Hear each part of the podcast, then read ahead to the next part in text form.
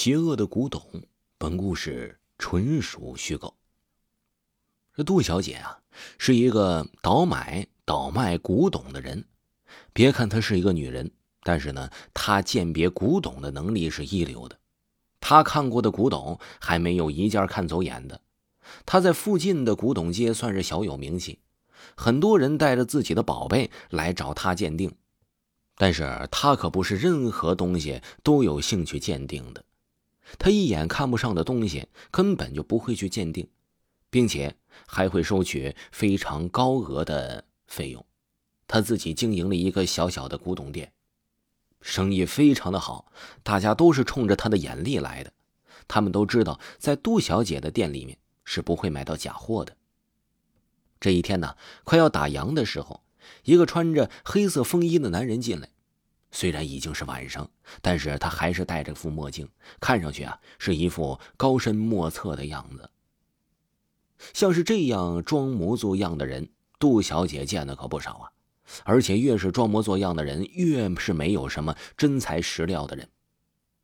这杜小姐呢，本来是不太想要接待他的，一来是因为打烊的时间到了，杜小姐不想影响自己的休息。二来是这个人也没有什么看头，也没有什么价值，但是这个男人呢，从怀里面掏出来了一根簪子，杜小姐的眼睛立刻就放光了。这个簪子要是没看错的话，这简直就是一个宝贝。她仔细的看了一眼这个男人，他的穿着一般，身上也没有严厉的气息。这个东西到底是从何而来的，不得而知，也许。是从不正当的手段得来的呢，但是手上有这样的一个东西，自然就不能小看他呀。杜小姐这时候说了：“先生，你是想把你这个东西拿给我，让我鉴定的吗？”男人摇摇头：“我想要把这个簪子卖掉。”杜小姐深吸了一口气：“你真的要把这个簪子卖掉吗？”男人点点头。按照行规来说。真把东西拿过来卖，是不能问人家要卖的原因的。就算是你问呢，别人也一定不会回答。但是杜小姐却是非常的好奇呀，眼前的这个不入流的男人怎么会有这样的一个簪子呢？你说是他偷的呢，还是他抢的呢？但是不管是怎么得来的，这个簪子都是放在他的手上，就是他的东西，他怎么喜欢处理都可以。男人没有抬头看他，但是男人知道他的心里在想什么。男人开口说道：“这个东西啊，是我在古董街买的，谁知道买了以后就源源不断的发生一些灵异的事件，所以啊，我才想把这簪子拿出来卖掉。开始我也认为这是一个假货，但是没想到，这是一个货真价实的簪子。”杜小姐一听就知道这个男人想要隐瞒真实的情况，所以给自己编了一个故事。但是后面说的拥有了这个簪子以后会发生一些灵异的事件，这倒是很有可能的。杜小姐问道：“这个簪子你打算卖多少钱呢？”男人伸出了一根手指，说道：“一百万。”杜小姐稍微的掂量了一下。拿出支票本，开了一百万，递给了这个男人。男人留下簪子，转身就离开了。从始至终，杜小姐都没有看清楚男人的长相，觉得这男人的声音异常的沙哑。她看着男人远去的背影，突然觉得这个男人是一个深不可测的人。杜小姐小心翼翼地将这簪子收起来。这个东西不要说是一百万了，就是一千万，自己也会买下来呀。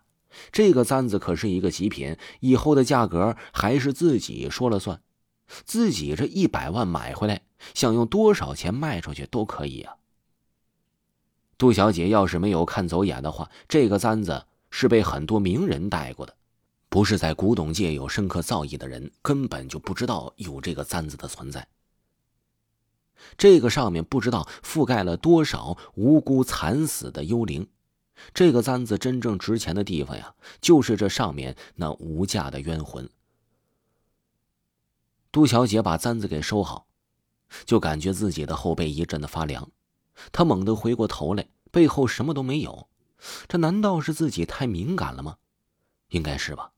怎么会这么快就有这些反应呢？难道这个簪子真的是这样的邪门吗？管不了这么多了。既然簪子已经到自己的手上，自己也买得起，也承受得起。杜小姐思考了一会儿，拿出了一张符纸，贴在装在簪子的盒子上面，这样应该就能安全一点了吧？这杜小姐晚上回到家的时候呢，她感觉自己的家有一点陌生，这感觉呀，好像不是自己的家。他有些自嘲自己太过敏感，连回自己的家都觉得变得异常的陌生了。他掏出钥匙，打开门，发现自己的家像是一个冰箱一样。门打开的一瞬间呢，就像是打开了冰箱的门，里面的冷气扑面而来。杜小姐瞬间瞪大了眼睛。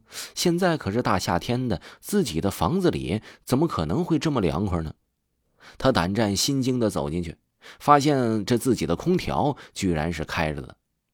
他想起了自己的空调是智能的呀，自己已经设定了定时的开关。杜小姐深深的舒了一口气。原来啊，是这样的高科技把自己现代人吓得够呛。他胡乱的吃了一些晚饭，开始在网上查看关于这个簪子的一些信息。看来这个簪子的确不是俗物，岂能是在这些网站上就能查到的呢？看来呀，自己是得拜访一下这方面的专家了。他给自己的朋友发了很多封的邮件出去。对于这簪子的传闻也是不小。这杜小姐回家的时候，发现了自己的沙发上坐着一个穿着红衣服的女人，这样鬼魅的打扮，着实把杜小姐是吓了一大跳啊！而且呢，自己的门窗关的都是好好的，这个奇怪的女人又是怎样进来的呢？难道她是鬼，可以自由进出自己的房间吗？那么自己不就是太过于危险了？有人转过头。杜小姐尖叫一声，跌坐在地上。这哪里是个人呢？这分明就是一个纸人。只是这个纸人做的是有些于太过于逼真了，把这杜小姐给骗了。他转过来的脸上画着栩栩如生的扁平的五官。更加诡异的是，这个纸人呢，居然还会动。他诡异的笑了一下。这让人画出漂亮的五官，看上去有些滑稽了。但是这样的滑稽让杜小姐无论如何也笑不起来，在她的内心里面只有深深的恐惧。你是谁呀？杜小姐问出这样的问题，显得那是非常的白痴。女人笑着说道：“，我当然不是人了，我也是被那个男人制造出来的，就像你买的那根簪子一样，都是被制造出来的。我听说。”你对古董非常的有研究，没想到啊，哼，你也会看走眼。还这个男人，这幻术已经达到了登峰造极的境界了。